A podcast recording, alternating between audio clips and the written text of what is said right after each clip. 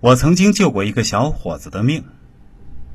曾经有一个小伙子通过网络在我这里来看看，他比较相信面相，所以我就给他看了个面相。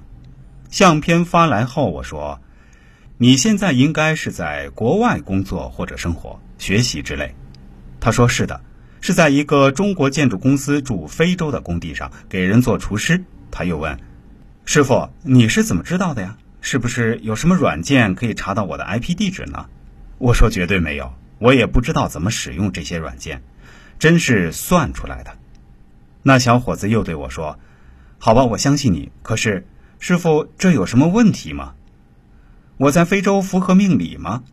我说：“当然有问题，非洲方位上不适合你，应该尽快回国。”他说：“啊，不太可能这么快呀，我还有三年合约呢，毁约是要付出经济代价的，而且……”这边经济待遇还行，我希望合约期满后再续约几年，多挣点钱回国结婚生孩子。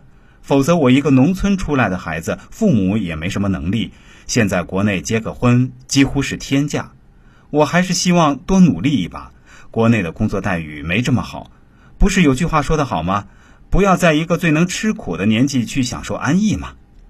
我回答说：“看你说的文绉绉的，这个样子。”你应该还是个有点文化的人啊，他说还行吧，虽然是个农民工厨师，但是他读高中的时候文科成绩很好，英语和数学不行，所以没有考上大学。一个普通的专科学校没法改变命运，所以他索性也没有去专科学校报到，直接选择了出国工作。因为他父亲就是个农村厨师，所以他以前有点厨艺基础，在工作之余喜欢练练字、写写书法。还喜欢看《庄子》什么的，确实很难得，这点要继续保存。我说，然后又问他说：“生命更重要还是钱更重要呢？”他说：“当然，生命更重要。这个道理谁都懂。但是人生很多时候身不由己呀，毕竟我又不是什么富二代、官二代的。涉及到人身安全问题，跟你的家庭无关。每个人的生命都是平等的。”我说，但是我估计三年你是干不了，先试试一年能不能做完。如果你发现那边有什么异样，一定要在第一时间联系当地的大使馆。他继续追问道：“有这么严重、这么夸张吗？”我回答说：“差不多，不夸张。”后来大概不到半年，他果然就回国了，而且告诉我说。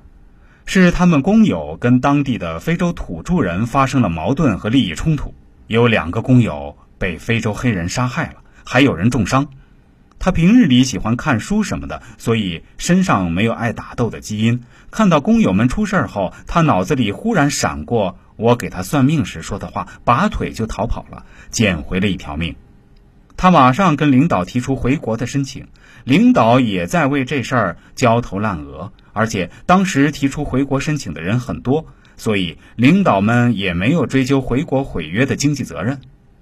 他后来还想我给他看看什么时候结婚生孩子之类，我说暂时先不看吧，算命又不是餐厅点菜，也不是什么都看得出来的。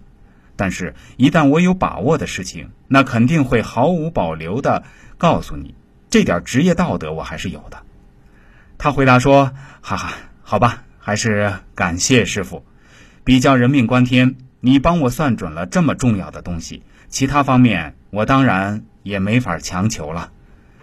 我说是的，谢谢理解。